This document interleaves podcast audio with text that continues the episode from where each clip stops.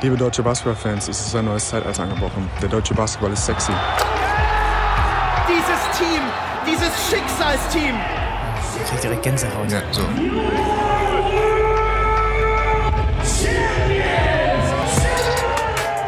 Per, ich habe gerade was über dich gelernt, was ich noch nicht wusste.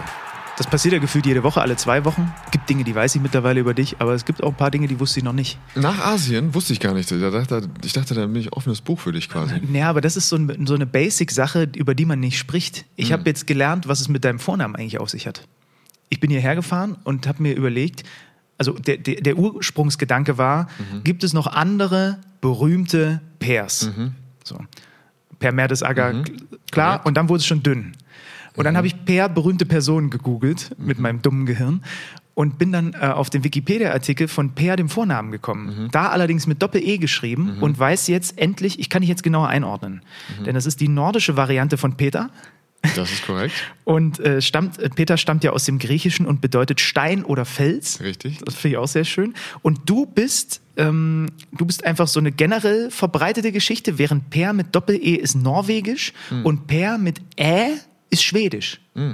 Ich hätte aber doch gesagt, Skandina äh, irgendwo so Skandinavien hätte ich mich verortet. Ja, d- d- d- dich gibt es, glaube ich, da überall. Ah, okay, schön. Also, äh, und dann habe ich hier mal so durchgescrollt, aber wirklich, sorry, liebe Pairs, äh, die meisten davon hier ein schwedischer Diplomat und ein norwegischer Skispringer, die Per kenn ich. Günd hört man öfter noch. Das war so ein schöner klassischer Musiker, hätte ich jetzt gesagt.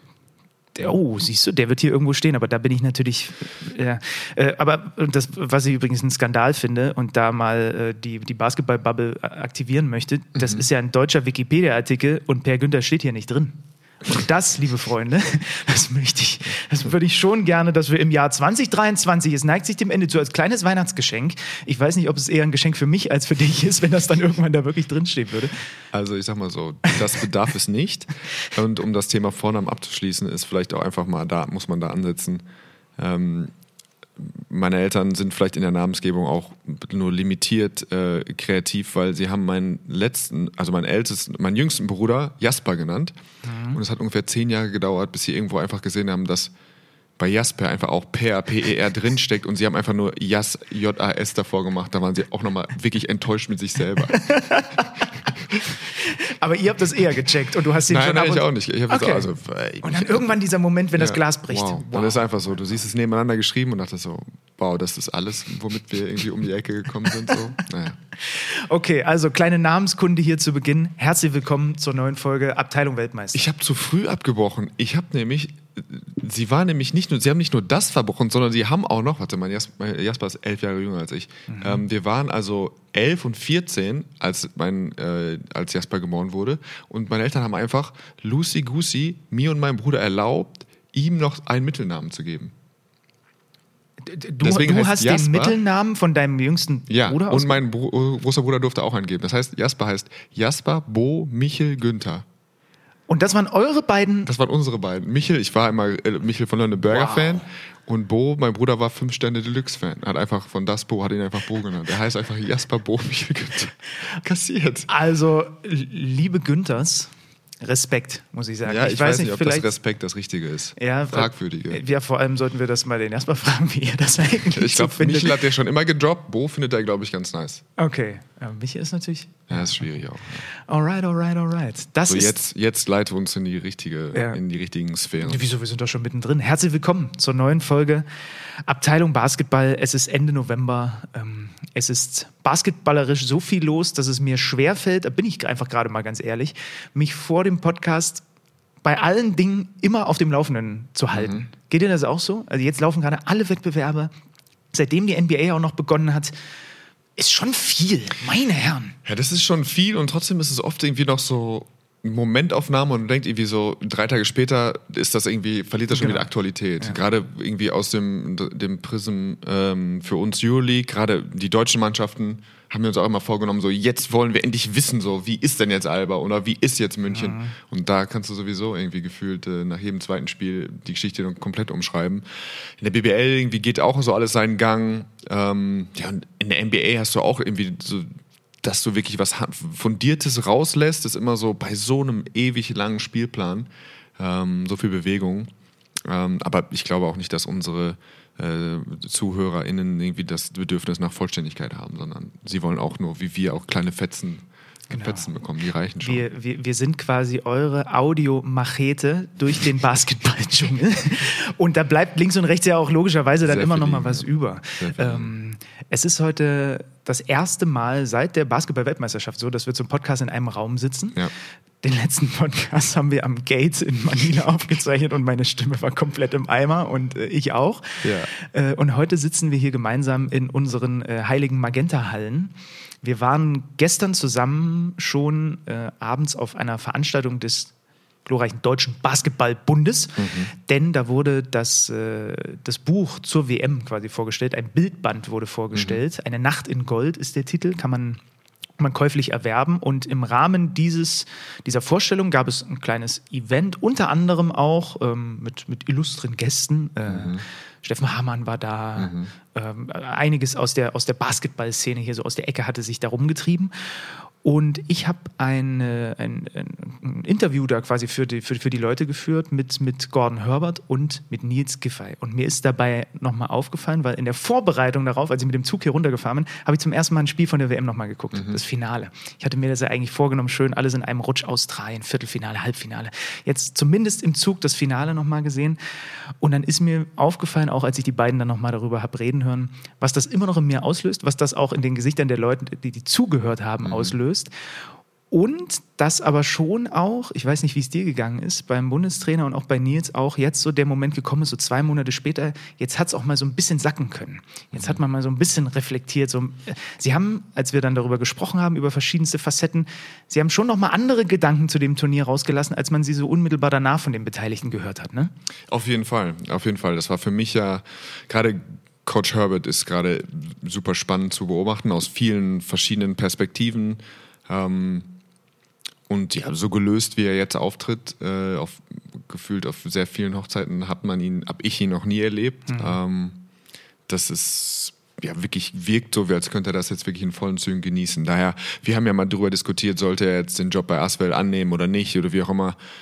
Ähm, ohne auch jetzt da schon irgendwie so übergriffig, äh, das ist doch jetzt besser für dich, irgendwie aus meiner Perspektive, ist völliger Quatsch. Aber ich glaube, ich kann mir sogar vorstellen, dass er wirklich irgendwann froh darüber ist, jetzt nicht schon wieder in einem Euroleague-Grind zu sein, sondern einfach, äh, ich habe den gegen München gesehen in der Halle, hat sich das Spiel angeguckt, da war er mit Vans, hätte dich sehr gefreut. Mit Oh. Vans und freshen Peaksocken, offenes Hemd drüber geschmissen. Grüße gehen raus an die besten Er sah- Schuhhersteller er, der Welt. Er sah wirklich ultra entspannt aus. Dann sehen wir ihn beim, beim Bambi, zieht er Jokes mit dem Mikrofon, kriegt das da einfach, jetzt ist er da und hat wirklich gestern Jokes vom Stapel gelassen.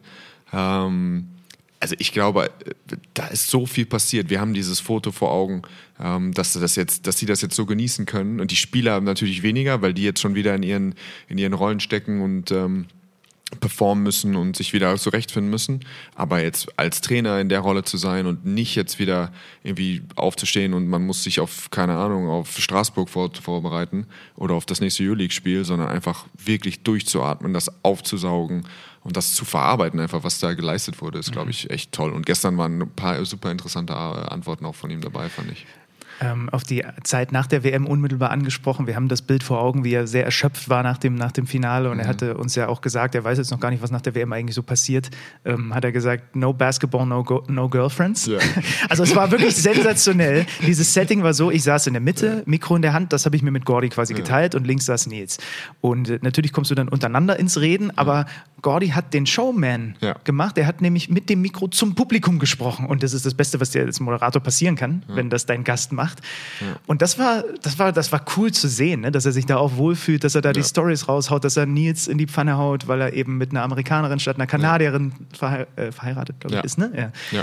Er, er, er fühlt sich wohl in seiner Haut. Er fühlt sich wohl berechtigterweise und ist ja auch, also ist ja wirklich einfach schön. Ne? Also wenn du das eben, ja, wenn du das wirklich genießen kannst. Gestern dieser Joke mit den, mit den Girlfriends, ich weiß auch, das ist ja vielleicht auch nochmal eine wertvolle Information. Also, also die, nicht nur die Spieler sind ja Helden, vielleicht gibt es ja auch die eine oder andere Zuhörerin, die sie vielleicht auch mal, ich weiß nicht, ob, ob er auf Instagram ist, ob man in seine DMs leiten kann. Das glaube ich nicht, dass er auf Instagram äh, ist. aber wer weiß, vielleicht kann man da irgendwie auch mal, können wir sonst was weiterleiten. ähm, und ja, und zum Beispiel, er hat auch darüber gesprochen, dass äh, über die Szene, als Frank, Franz Wagner sich verletzt hat, dass er da nicht gepennt hat, äh, weil er sich geärgert hat, dass er dachte, okay, ich habe echt einen Fehler gemacht, äh, fünf Minuten vor Schluss, wir sind 18 vorne, wie kann er auf dem Feld sein? sowas kriegst du ja in unmittelbarer Turniersituation niemals aus ihm raus. Ähm, von daher interessant. Nils hat ein paar interessante Sachen erzählt. Ähm, war ein sehr schöner Abend. Äh, und auch nochmal freut mich für den DBB, dass die das auch jetzt also ausschlachten ist jetzt ein böses Wort, aber so auch alles mitnehmen können, weiter mitnehmen können, weil, ähm, wie gesagt, oft kritisiert, oft zu Recht kritisiert, aber eben gerade was ähm, alle die mediale Begleitung angeht, die Doku, die sie gemacht haben, äh, also die Arbeit, die sie reingesteckt haben, Lukas und äh, Basti, ähm, das manchmal hast du einfach Glück und äh, ich meine, das weißt du einfach vorher nicht und du, du machst so ein Fass auf und du versuchst was umzusetzen und dann fällt dir eben so ein Weltmeistertitel in die Hände. Ja, und dann hast du auch berechtigterweise, wie gesagt, die letzte Folge von dieser, von der Doku, von denen finde ich, ist ein überragendes Produkt. Ja. Wer das noch nicht gesehen haben sollte, sollte sich das auf jeden Fall angucken. Und jetzt auch ein, ja, ein schönes Buch bei rausgekommen, tolle Fotos bei rausgekommen. Ähm, schon schön für die, freut mich für sie. Ein Sommer, die Doku auf YouTube zu sehen. Ähm, ich, die Anekdote von Nils fand ich noch schön, die er hinten raus verraten hat, über die Competitiveness und das, das Anschieben, das Giftige, wie die jungen Leute heute sagen, von, mhm. äh, von Dennis Schröder. Äh, in der Vorbereitung hat Gordon Herbert irgendwann die Spieler in Gruppen Ziele definieren lassen für diesen Das hat man in der Doku auch gesehen. Ja. Aber man hat eben nicht genau gesehen, wer was gesagt hat. Und das genau. hat Nils dann erzählt. Ja, weil die, die meisten Gruppen, da stand dann, wir wollen wieder eine Medaille gewinnen. Mhm. Und dann gab es die Gruppe von Dennis Schröder. Mhm. Und da stand, wir wollen Gold gewinnen. Mhm. Und Nils hat auch gesagt, das ist, das ist das Mindset, mit dem der uns auch durch dieses Turnier auch manchmal so ein bisschen mit der Peitsche. Du kannst nicht nachlassen, wenn der Schröder da ist. Weil der auf einer Mission ist, der Mann. Ja, ja. Spannend. Nichtsdestotrotz, also, weil ich es ihm glaube, dass das wirklich sein Anspruch ist. Es gibt so eine komische, komische, wie soll ich das sagen, Atmosphäre. Wenn, wir haben das unter Thorsten Leibenhardt, haben wir das jedes Jahr gemacht. Wir, oder nicht jedes Jahr, aber haben wir, hatte, irgendwann hat er das auch etabliert, dass du dich triffst, wenn du als Kader zusammen ein bisschen gearbeitet hast und dann setzt du dir Goals, das können Performance Goals sein, das sind dann eben, also da geht es nicht darum, wie viel da willst du werden, sondern worüber willst du dich definieren, was sind so tagtägliche äh, Goals im Training oder einfach Performance Standards, solche Sachen, da, da hangelst du dich so ein bisschen vorbei. Und oft geht es dann irgendwann darum, okay, was willst du erreichen oder wo, wie viel da willst du werden, so. Und dann ist es oft so, dass vielleicht der Erste sagt, äh, boah, wir sollen erstmal in die Playoffs und dann gucken und das ist dann so das, was er wirklich empfindet, weil er, vielleicht ist er länger in der BBL und er weiß, er kann den Kader ein bisschen einschätzen und er denkt so, ey, das ist ein realistisches Ziel, weil oft ist es ja bei Zielen auch eben so, ähm, dass sie erreichbar sein müssen. Also, und dann kommt aber der Erste, der sagt, äh, na, das ist nicht, ich bin Sportler, ich glaube an mich, so, wir sollen die Meisterschaft gewinnen. So. Mhm. Danach sagt jeder, ja, wir sollen eigentlich die Meisterschaft gewinnen, weil jeder da nicht derjenige sein will, der sich, weißt du, der, äh, man hat der so eine Idee der, von ja. einem, man kennt die ganzen Mythen von, was weiß ich, von äh, Michael Jordan oder wer auch immer, da würde niemals jemand im Raum sitzen und sagen, wieso sollen wir nur Fünfter werden, so. Oder äh, Heimvorteil in den Playoffs sagen. Ja. Und dann ist das irgendwie so eine, hat das, verliert das so eine Echtheit, weil jeder, ich habe hab das Gefühl, man sagt das dann, weil man das sagen sollte und das ist für ein, ultra, jeder will auch ultra kompetitiv sein, ob er das ist oder nicht. Äh, und dann hat das so ein Geschmäckle für mich. Ich fand das dann manchmal driftete das in so eine mhm. alberne äh, China. Ja, okay, dann werden wir jetzt alle deutscher Meister. Okay, alles klar. Und das sagen äh, Sie von Bremerhaven über Tübingen nee, bis genau, nach Weißenfels, genau, ja? Genau, ja. so. Und, ähm, und da ist für mich immer ein Unterschied, versuche ich oder bilde so höre ich da raus, ob jemand dann wirklich aufsteht und sagt, nee, ich will Gold, ich, bin, ich will wirklich Gold gewinnen, das ist mein Ziel. Wenn wir selber gewinnen oder Morse gewinnen, ist es es nicht. Und da waren zwei Sachen von jetzt was ich wirklich empfunden hatte letztes Jahr in Köln nach dieser äh, fantastischen Eurobasket war, dass die werden, die freuen sich jetzt darüber, sie haben fantastisches geleistet, aber es wird ein paar Monate dauern und dann werden sie realisieren, dass hier viel mehr möglich gewesen wäre. Was war das Zitat von Franz? We let it slip away? Ja, ganz genau. Ja. Und das hat, das hat Nils quasi bestätigt. Nils meinte, was Franz dann eben als jüngster Spieler, da muss ich auch schlucken, oder als einer der jüngsten, dass Franz einfach einer der jüngsten Spieler da ist, er steht auch an einem Blatt. Einfach dieses, Nee, nee, ja, wir waren auch stolz so ein bisschen drauf, also wir haben uns irgendwie gefreut, aber eigentlich, als wir alle dann runtergekommen sind, haben wir gesehen, okay, wir waren gegen Spanien 10 vorne mit, mit keine Ahnung, mit 8 Minuten zu spielen. Ähm, danach sind, ist unsere Offense eingebrochen, wir haben nie keinen Basketball mehr gespielt, wir haben uns von einer Junk-Defense völlig verunsichern lassen und wir haben das Spiel verloren. Gegen eine Mannschaft, wo wir wahrscheinlich individuell besser sind und auch übers Turnier besseren Basketball gespielt haben. Ähm, und das, daraus ist das, glaube ich, auch so ein bisschen entstanden, so dass sie dann eben sagen, okay, ja, die USA ist eben nicht schlagbar, letztes Jahr hätten wir Europameister werden sollen. Wenn dann dein Leader sagt und dir das so verkauft und du glaubst es ihm wirklich, nein, nein, wir wollen nicht eine Medaille, wir wollen Gold gewinnen, dann ist es schon ein Brett. Mhm. Also war auf jeden Fall schön, dann nochmal einzutauchen und ich werde definitiv in den nächsten Tagen dann auch dieses USA-Spiel, das Lettland-Spiel, auch über, darüber haben wir geredet und das Australien-Spiel, das steht oben auf der Liste. Äh, Slowenien vielleicht nicht, aber auch die Auszeit, was hat Gordy, auch dazu hat er was Schönes mhm. gesagt. Ich habe ihn auf die Auszeit angesprochen, er hat gesagt, ja, das war auf jeden Fall die interessanteste mhm, Auszeit meiner genau. Karriere. Ja, einer hat ihm gesagt, er hat viel über Defining oder Refining Moments gesprochen ja. Äh, und ähm, der hat er gesagt eben, dass das natürlich eine der heftigsten äh, Auszeiten seiner Karriere war, aber hat dann eben auch, ja, konnte das jetzt, jetzt kann man sowas natürlich dann auch alles dann mhm. eben entspannt, äh, entspannt einschätzen. Sie haben über die, die Schwierigkeiten gesprochen äh, vor dem Lettland-Spiel, dass es genauso eben, eben angespürt hat, du kommst irgendwie auch aus der Gruppe, du reist, du bist auf einer neuen Situation und während du reist, denkst du vielleicht auch schon drüber nach, hier geht jetzt richtig was, wenn du dann den ersten Acht, was kann passieren und auf einmal mhm. machst du die Augen auf und du stehst irgendwie so, es steht unentschieden und es ist zur Halbzeit gegen Lettland und die spielen gefühlt besseren Basketball und dein Leader struggelt. Ähm, und einfach, wie du dann auch mit dieser Favoritenrolle umgehst. Und das ist, wie gesagt, das ist eben interessant. Oft hast du diese Vermutung, du bist vor Ort, du spürst das, du siehst das, aber das darf natürlich keiner sagen. So, ne? Das darf keiner sagen, ja, dass Franz nicht mehr spielen soll, fünf Minuten vor Schluss. Das darf keiner sagen, dass das mit dieser Favoritenrolle irgendwie unangenehm ist. Und dann, ähm, dann ist so ein Abend natürlich irgendwie nochmal, gerade für uns beide, die dann irgendwie vor Ort waren und dann wirklich alles, jedes Vorbereitungsspiel gesehen, alles miterlebt haben, dann haben wir so, okay, jetzt kommt die, die bisschen die ungefilterte Version, so, so haben wir das damals gesehen, mhm. das ist dann spannend. Ich muss mich sehr zusammenreißen, auch für die Leute, die da waren, dass, dass ich nicht einfach doppelt so lange und alles komplett, bis in alle Einzelteile, ich musste dann wirklich irgendwann sagen, okay, wir müssen jetzt bei der Vorrunde aufhören, dass ja. wir da noch weitermachen. Ähm, und dann habe ich natürlich Gordy hinten raus auch gefragt, und was wird das jetzt da mit Olympia, wenn die da mit ihrem Superteam kommen aus USA und so, und da war der, das Zitat, das habe ich mir aufgeschrieben. No pressure will overtake the pleasure, the pleasure of our journey. Also kein Druck wird die, das, das, äh, das Glücksgefühl oder wie auch immer man es mhm. übersetzen möchte, über, überschatten, dass wir auf dieser Reise, auf diesem Dreijahresplan zusammen haben. Das ja. war, und da, danach habe ich dann gesagt, okay, damit ist jetzt Schluss für heute, denn danach kann man dann auch mit nichts mehr kommen. Egal, was ich danach noch gesagt hätte, es hätte abgestunken gegen dieses schon fast philosophische. Ja, wirklich. Ja, vor allen Dingen, weil ich glaube wirklich, dass die Olympischen Spiele eher dann wieder die Herausforderung wird, zu, zu, motivieren ist komisch, weil es eben, keine Ahnung, Lille oder Paris und die Amis sind da und die Franzosen sind da und so weiter. Ist irgendwie albern, jetzt über Motivation zu sprechen, aber ich glaube, diesen Fokus, der aus der Nieder- oder nicht aus der Niederlage gegen Spanien entwachsen ist, ähm, den wir gespürt haben vom ersten, wie, wie gesagt, wir haben es tausendmal gesagt, die sind mit 30 vorne gegen China und die spielen, als ging es um ihr Überleben in der Vorbereitung in Hamburg, wenn es heiß ist in der Halle. Das hast du irgendwo hergenommen hm. und das nimmst du normalerweise nicht aus einer Goldmedaille. Es sei denn, du bist dieses, wir haben jetzt einmal, wir sind jetzt die Nummer eins und du ziehst irgendwie Motivation raus, dass du jetzt der Top Dog bist und so, jetzt, wir kommen da jetzt hin als Weltmeister. Das kann auch dir was bringen. Aber ich glaube, es ist eher so, auf den Olympischen Spielen ist nie so richtig Druck drauf. Es ist immer eher auch der olympische Gedanke schwingt mit. Es ist Aufsaugen, es ist eine Once-in-a-Lifetime-Experience, es ist alles dieses, bisschen mehr abseits des Sportlichen bietet es dir an. Vielleicht willst, bist du heiß darauf, 100 Meter Finale war das ein Traum. Du willst was sehen, du willst irgendwie die anderen Sportler eine gute Zeit haben.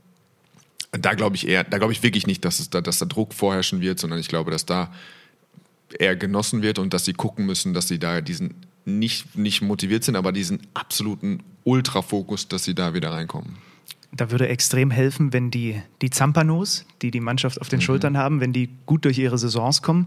Mhm. Wir wollen heute mal ein bisschen äh, German Watch NBA machen. Also was machen denn unsere Jungs da drüben eigentlich so? Und fangen natürlich mal mit Dennis Schröder an, bei dem ich schon bemerkenswert fand. Also wenn ich jetzt die Zahlen hier nochmal so vorlese, 31,5 Minuten bei den Raptors, 15,5 Punkte, fast 7,5 Assists, hatte zu Beginn ein paar Spiele zweistellige Assist-Zahlen, 35% Dreierquote, 50% effektive Feldwurfquote. Also seine beste Scoring-Saison auch jetzt wirklich seit einigen Jahren. Was mir aber dann wirklich aufgefallen ist, als ich nochmal reingeguckt habe, die ersten Spiele gleich zu Saisonbeginn, da stand er mehrfach über 35 Minuten auf dem Parkett. Mhm. Und ich mhm. dachte mir so, nach dem Sommer, jetzt ist es, hat sich ein bisschen reguliert zuletzt. Aber das ist schon, also das muss doch für den, wir, wir, wir wissen, das ist, das ist dieser Competitor, das ist der Typ, der sich und sein Team pusht, das ist der, der Typ, der sagt, ich gehöre hier hin, ich will auch in der NBA. Mhm. Ähm, aber der hat auch Rücken gehabt während der WM und dies und jenes. Und der spielt einfach weiter. Der spielt einfach weiter, ja. ja. Und halt auch viel. Ja. Äh, also natürlich, ich meine, am Ende des Tages endet die reguläre Saison im April.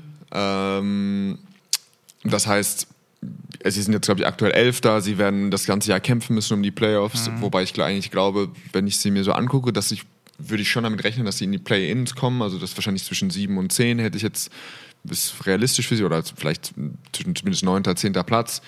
Ähm, sind sie auch dran, ne? Also sind ja. jetzt gerade so der Bilanz unterwegs, so von Atlanta, von Brooklyn. Ganz genau. So. Es sind natürlich ultra viele äh, Trade-Gerüchte über ein paar von ihren wichtigen Spielen. Natürlich Siakam als Nummer eins, aber auch noch zwei andere interessante Pieces. Von daher muss man gucken, was da passiert. Mannschaft, für die mannschaftlichen Erfolg. Ähm, aber wie gesagt, das Beeindruckendste ist jetzt wirklich, dass diese Sample Size von dem, wie Dennis mittlerweile den Ball wirft, ähm, größer und größer wird. Und ja, der hat, ist jetzt wieder an so einem Punkt, für mich so ein bisschen wie Daniel, obwohl er wenig die Chance kriegt, das zu zeigen. Und hat er jetzt gestern Abend äh, die beeindruckend gemacht. Aber dieses, dass ich wirklich glaube, dass bei ihm zwischen dem, was physisch, ähm, auch wenn er da vielleicht von seinem Ultraspeed 2-3% verloren hat, aber von seinem Spiel, von dem, wo er mental ist, dass es einfach so ein perfekter Sturm ist, wirklich für ihn. Ich glaube, er ist so gut wie noch nie. Hm. Ich glaube nicht, dass das sogar ein Hot Take ist. Ich glaube, dass es ziemlich deutlich so ist. Ja. Und ähm, das ist beeindruckend, wie er mit seinem Körper umgeht, wie er mit seinem Wurf, wie er besser wird. Ähm, das ist heftig. Er, er hat kaum oft einfach ultra effiziente Würfe, weil er eben den Catch-and-Shoot-Dreier auch wirklich so hochprozentig trifft und weil er kaum Turnover hat. Ähm, das ist, ja, wir haben ja so geguckt vor der Saison, er hat von All-Star-Team gesprochen, da dachte, war ich mir nicht sicher, dass es realistisch ist, aber er ist zumindest in einem Dunstkreis. Also für mich gehört er, äh, sollten, sie sollte die Mannschaft Spiele gewinnen äh, und sollten vielleicht wirklich tatsächlich in die Playoffs kommen, dann ist er für mich zumindest in der, muss er in der Unterhaltung um, um All-Star-Spot mhm. sein. Ne? Er, er, er spielt auch immer besser, also ich kriege immer mehr mit, wie er auch da so mit den, mit den Medien spielt, wie er auch dann mal, mhm. wenn der Coach ein Interview gibt und er steht direkt dahinter, dann ja. wird mal gehustet, weil sein Name noch nicht gefallen ist, wenn es um die guten ja. Spieler geht ja. und so. Ähm, übrigens in der, in, der, in der Starting Five dort mit Jakob Pöltl, also mit dem Österreichisch, österreichischen Center. Ähm, und wenn du Daniel gerade schon angesprochen hast, also Daniel Theis, letzte Woche haben wir kurz, also du bist der, der Nostradamus mhm. dieses Podcasts, mhm. du hast ihn zu den Clippers, du hast diesen Trade, wenn man so mhm. wollen, du bist in die Werkstatt gegangen, hast hier geschraubt, hast da geschraubt und irgendwann kam der Trade aus, aus der Garage gefahren. Ja. Daniel Theiss mittlerweile bei den, oder ist ja gar kein Trade, ne? Also wurde ja, der Vertrag wurde aufgelöst mhm. bei Indiana, da kam er nicht wirklich zum Einsatz und jetzt ist er in dieser, in dieser harden Paul George, Kawhi Leonard Truppe und du hast es gesagt, heute Nacht waren es 19 Punkte in 21 Minuten, sie sind 2 und 0 mit ihm teilt sich heute Nacht zumindest fast komplett genau die Minuten mit Subats auf. Ja. Ähm, war natürlich dann ein deutliches Spiel. Sie haben gegen San Antonio gewonnen. Äh, irgendwann war es dann deutlich. Aber ey, es ist doch. Und ich, was ich da interessant fand, da habe ich nochmal ge, so ein bisschen gesucht, was hat denn Tai Lu eigentlich so rund um diesen Wechsel gesagt? Und eine Sache, die vielleicht Daniel zum Vorteil gereichen könnte, ist, dass Tyron Lu einfach im Coaching-Staff von Team USA war mhm. und halt auch am eigenen Leibe erfahren mhm. hat und vor Ort auch gesehen ja. hat und auch in, in, in, der Vorbereitung auf dieses Halbfinale natürlich auch herausgearbeitet haben wird mit den anderen äh, Assistant Coaches von Steve Kerr, was der da gerade macht mit Deutschland auf Fieberlevel, oder? Das ist ja, ja, also der ist nochmal, für mich, okay, der, bei Daniel wir haben darüber geschwärmt, wie er aussieht, wie er sich bewegt von der ersten Sekunde. Das ist dir ins Auge gesprungen nach diesem Jahr, quasi ja. ohne, ohne Spiel und der, der Möglichkeit, wirklich von Grund auf seinen Körper zu erneuern oder wieder dorthin zu bringen, wo er vorher war. Und da ist es für mich trotzdem so skilled, wie er gespielt hat diesen Sommer, habe ich ihn auch noch nicht gesehen. Für mich ist auch das USA-Spiel Push-Floater über Jaron Jackson Jr. Mhm. Wie sicher jedes gefühlt jedes Deutschlandspiel geht los mit einem Pocket Roll und er schießt von der Freiwurflinie, schießt ihn mit einer absoluten Sicherheit, weißt du ein, weil das Ding geht rein. Ähm, ja, der NBA-Dreier ist ein bisschen weiter. Klar, der hat da nochmal Spiele, wo er nicht trifft. Aber für mich ist es wirklich eine unglaubliche Kombination. Dann ist, wir reden oft über Rolle. Wir reden, oh, Subas kannst du in so ein Fieberturnier stecken und er sieht auf. Und für mich werde, würde Daniel zwei Klassen besser aussehen als Subas. Keine, für mich keine Frage. Und jetzt ist die Frage, ja, reicht das trotzdem? Kann er das so, kann er das so konservieren? Kann er so eingesetzt werden? Äh, Clippers für mich ist er, ähm, ja, also vielleicht auch wieder nicht über die gesamte Saison, aber der wird für mich, für mich ist er besser als Subac so. Ich kenne mich auch zu wenig mit dem NBA-Spiel aus. Es gibt sicherlich Sachen, was, wo Subac einfach in seiner Rolle ähm, das besser macht, aber für mich ist er der bessere Spieler. Mhm. Mason Plumley ist da verletzt und ja. deswegen ging diese Tür eben auf und zack. Ja, aber ähm, du kannst auch, Plumley kannst auch wieder, das ist halt so verrückt, wenn du auch, du kannst Plumley in, in das deutsche Team setzen und dann gewinnst du damit, bist du halt nicht Weltmeister. Daniel ist einfach, für mich ist er einfach besser als sie. Und das ist Fieber. Jetzt muss man gucken, ähm, wo halt die anderen beiden Spieler auf dem Papier äh, ihre Vorteile in der NBA haben, aber weiß ich nicht, für mich, äh, weiß ich nicht, ob das für mich äh, ausreicht. Ich, mhm. ich war wirklich tief beeindruckt von dem, was Daniel gespielt hat dieses mhm. Jahr. Ähm, Tyron Lue hat auch darüber gesprochen, es gab ja die, über dieses Two-Man-Game mit Dennis, was man ja vielleicht auch mit einem Harden reproduzieren kann hier mhm. und da.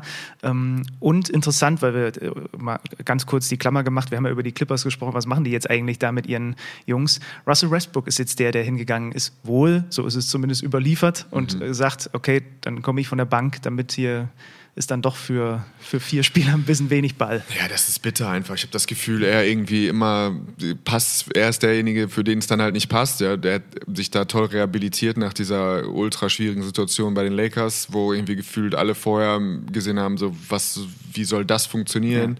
Ja. Ähm, du brauchst Shooting um LeBron James rum. Äh, gerade wenn AD so ein bisschen mit seinem Wurf von draußen struggelt dann kann, und du brauchst halt keinen balldominanten, ineffizienten Chucker, äh, dann war die Hoffnung, okay, vielleicht noch so ein bisschen die, die Geschichte erzählen in der regulären Saison, wenn LeBron nicht spielt, dann kann er eben Pace geben und dann kann er sein Ding machen mit der zweiten Unit und so weiter. Und ähm, das wird einfach reguläre Saison-Siege einfahren und das wird ein bisschen Meilen von, von LeBron runternehmen. Aber jetzt gefühlt, dann geht er halt, kommt er bei den Clippers an und alle schon, oh, wie soll das funktionieren? Und dann hat er aber eben da sein, einfach sein Ding gemacht. Russell Westbrook-Dinge, wieder neues Confidence, den Ball besser geworfen und dann ist er auch wieder dieser dieser übers Feld fliegende Verrückte, der auch wirklich einen positiven Impact auf das Spiel hat. Und jetzt für mich, dass die Clippers funktionieren sollen, ist halt einfach, da musst du wieder Westbrook aus der Equation streichen, weil das passte einfach nicht mit James Harden und mit den, mit den mhm. anderen beiden, mit Paul George und Kawhi Leonard einfach nicht zusammen. Mhm. Und das ist halt einfach verrückt. So, das ist ein Job, wo du kannst deinen Job machen und dann kommt dabei irgendwie jemand anders und obwohl du nicht schlechter oder besser spielst oder was auch immer, dann ist jetzt einfach, ja, jetzt bist du wahrscheinlich derjenige, der, der die vierte Geige ist und quasi dann aber auch nicht mehr groß eine Rolle spielen kannst. So. Das, ich bin mal gespannt, wie sich das entwickelt wirklich und wie er damit umgeht, weil es ist ja wirklich jetzt wieder der gefühlt der nächste Nackenschlag. Der junge Mann, ich war nie so ein riesiger Fan. Ja, ich auch nicht. Habe mich immer auch immer gefremdet mit ihm. Ja, so aber ja. erstmal hinter den Kulissen von Spielern, von ich habe auch mit ein, zwei Jungs zusammengespielt, die mit ihm zusammengespielt haben, die haben gesagt, also selten hast du jemanden schwärmen hören wie über den als Team. Ja? Überragend. Okay. Also überragender Mensch. Ähm, Gerade um sich, wie er sich um die Rookies kümmert, wie er so, wie er mit denen umgeht. Äh, überragend. Und das jetzt so wegzustecken, ja, es gab ja diese ganzen Westbrick und äh, mhm. du wirst dann schnell ein Meme und in der Schule lachen sie die Kinder aus, wie schlecht sein Vater ist und so weiter. Das sind ja schon Sachen, wo ich dachte, dann wird es wirklich böse. Und klar, es gibt dann immer diese, oh, wie schlimm kann das sein, wenn du 40 Millionen Dollar verdienst? Äh, oder wirf doch einfach weniger und spiel auf Weak Side Defense und so. Alles fair. Aber trotzdem, da ist, glaube ich, schon, das ist einfach, so funktioniert die menschliche Psyche einfach nicht. Da ist, glaube ich, wirklich schon viel auf ihn eingeprasselt. Und ich bin gespannt, wie er, sollte er jetzt wieder der Fall Guy sein, ähm, wie es da für ihn weitergeht. Ja, echt eine spannende, spannende Mixtur, in die Daniel da äh, rein ist. Da muss man eigentlich sich mal irgendwann mit ihm unterhalten, wenn, das, wenn dieses Experiment vorbei ist. Das äh, sollte sich doch arrangieren lassen unter Umständen eventuell. Dann gucken wir noch mal in den Osten, denn da sehen wir auf Platz 5 aktuell die Orlando Magic stehen. 8 und 5 ist aktuell die Bilanz der Wagner Brothers. Ähm, Franz mit 18,5 Punkten im Schnitt. Ähm, Dreier fällt noch nicht so, hat fast gleich viele Minuten wie vergangene Saison. Etwas mehr Abschlüsse, die er ein bisschen schlechter trifft. Mhm aber halt auch nur ein bisschen. Mhm. So, und äh, auf der anderen Seite hast du vorhin ja gesagt, äh, ab und zu nochmal Augen rein, ach so, der war jüngster, ja, äh, in diesem DBB-Kader. und demzufolge, also ja. die haben jetzt dreimal in Folge gewonnen, wie gesagt, sind auf Platz 5 im Osten und da, die Sample Size ist auch noch sehr klein. Ne? Und ja. äh, er hat ja so eine Konstanz schon in seinen Leistungen gehabt. Ja, auf jeden Fall. Ich finde, manchmal sieht sein Jumper, wirkt er mir, ist er so ein bisschen flach. Das fand ich im Sommer auch schon. Aber ähm, wirklich flach im Sinne von flach, von der, die, von der Kurve. Ja, okay? ja, einfach so, manchmal dachte ich, ab und zu wirft er mal so etwas flacheren als sonst. Ähm, oh, spannend, da muss ich mal drauf achten, okay. Ja, aber da, der wird einfach, der wird einfach seine Würfe treffen, das wird sich regulieren. Das ist ja auch von der Sample Size noch nicht groß genug. So, das, das ist alles egal. Er hat ein paar mehr Assists, glaube ich, das ist so ein ganz gutes Zeichen. Und ja, Orlando Magic ist eine wahrscheinlich der drei positivsten mhm. Stories der Liga für mich. Ähm, was Moritz macht, was Franz macht, also was Moritz ist, ist wirklich verrückt. Der ist noch mal effizienter Ja, noch als mal- vergangene Saison. Er kriegt auch einfach nicht mehr Minuten. Nee. Das ist ihm vergönnt. Er spielt einfach die gleiche. Okay, Moritz, äh, du willst besser spielen, mach einfach noch mehr. In der gleichen, du bleibst bei 19 Minuten. Ähm, ja, er schießt halt jetzt den Dreier so gut wie noch nie in seiner Karriere und für einen Roll, eigentlich einen klassischen Rolling Big. Ähm, der seine Stärken hat, so wenn er in der Bewegung seinen, den Ball kriegt im, im, Pocket Pass und dann da noch äh, zwei lange Schritte und so weiter macht oder ein hartes Dribbling und in den Kontakt kommt und wenn er jetzt den Dreier halt mit 37 Prozent schießt, was vielleicht, wer weiß, ob das so bleibt, aber schon heute ist es wirklich heftig und ähm, Orlando Magic waren zumindest, glaube ich, bis zum letzten Spieltag die beste Defensivmannschaft der Liga. Mit jungen Banausen und die, ähm, die, eigentlich sollten die auch im Plan der Magic selber noch gar nicht so weit sein. Ne? Ja, genau. Das wirkt jetzt einfach so ein bisschen vorgezogen. Äh, aber gut, das ist, das ist schon, ähm, das ist beeindruckend. Sie sind halt wirklich auf Playoff-Kurs. Ich meine, ich wünsche es ja uns allen Basketball-Fans, ich wünsche es ähm, ja auch unseren Freunden von hier, wo Pro7 Max, wo das schöne NBA-Format läuft. Es wäre einfach ultra geil, wenn wir mit, mit Dennis in den Playoffs, mit den Wagners in den Playoffs, mit, Dennis, äh, mit äh, Daniel in den Playoffs starten würden, mit Maxi in den Playoffs. Ähm, in so einer ersten Runde, dass man gar nicht mehr weiß, wo man überall hingucken soll, das wäre schon ziemlich cool. Die sind tatsächlich, also jetzt Platz 2 Defensivrating Ja. in der kompletten NBA. Ja. Auf 100 Possessions nicht mal 107 Punkte, die sie, die sie zulassen. und das ist eben auch wirklich einfach. äh, Franz und Franz und Mo sind halt schon, wirklich- also Franz ist defensiv eine absolute Granate. Wird, wird, wird fast, haben wir, hast du ja häufiger immer mal vorsichtig darauf hingewiesen, dass viel über seine Offense gesprochen wird, aber dass da auch noch eine andere, ein anderes Spektrum des Ja, Spiels also bei ein ihm ne? Defensiv-Rebound-Verhalten sowieso in Europa sieht es noch heftiger aus, weil er oft echt also noch runterkommt, die Meter macht vom Flügel irgendwo sich ein paar Meter runter bewegt. Gerade auch bei der Eurobasket erinnert man sich daran, wenn wir gegen die Brocken, die Valanciunas und so gespielt haben, dass er eben dann, wenn Center in 1 gegen 1 Situation, dass er noch dazu kommt und dann eben nochmal den Ball raustippt und den kontrolliert und so, wie er, wie er switchen kann. Ähm, ja, das ist, wie gesagt, das ist einfach ein, manchmal muss man das einfach genießen, wenn es in Deutschland generell basketballtechnisch einfach läuft. So. Äh, die, die, die einzige kleine Fußnote, du hast Maxi gerade schon erwähnt, das ist so der, der einzige bislang in der NBA, der hat nur 5 von den 14 Spielen gemacht, Hm. jetzt zuletzt mit 10 Verletzungen raus. Also das äh, müssen wir einfach abwarten. Hoffentlich Ja. wird er einfach gesund. So, Ja, und dann. ja, oder zumindest, dass man sagt, hoffentlich ist er in den Playoffs gesund. Ja. Also, oder dann vielleicht kriegt er 10, 20 Spiele zur Vorbereitung.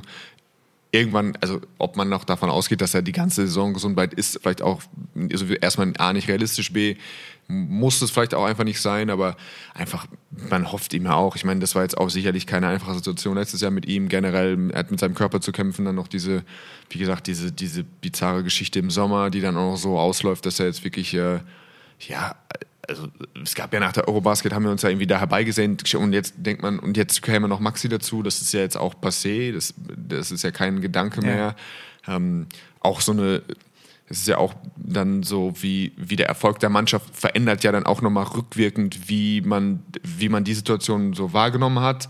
Ähm, ich kann mich erinnern, dass es am Anfang eher, was heißt, was ist auch blöd, irgendwie Team Schröder, Team Kleber, aber es war am Anfang eher noch Team Kleber, wenn ich mich mit Leuten unterhalten habe. Äh, ja, die glaube ich, die kannst du mittlerweile auch an einer Hand an, abzählen, einfach, obwohl sich ja die Fakten oder wie, was passiert ist vor Ort irgendwie jetzt nicht groß geändert haben, sondern einfach, ähm, ja, ich, ich hoffe, dass er, dass er ja, in Tritt kommt zur richtigen Zeit, dass er sich im Februar, März gesund bleibt und dann einfach mal geile Playoffs spielen kann und äh, dass es für ihn da in der NBA äh, eine coole Saison wird.